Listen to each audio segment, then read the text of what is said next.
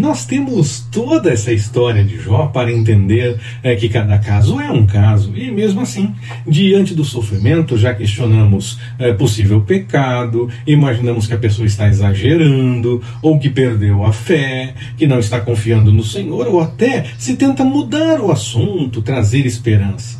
Não era um absurdo o que faziam os amigos de Jó, ainda que não fosse o melhor. Mas é muito importante ter a história como exemplo e colocar em prática no nosso dia a dia as lições que aprendemos com Jó. Amém?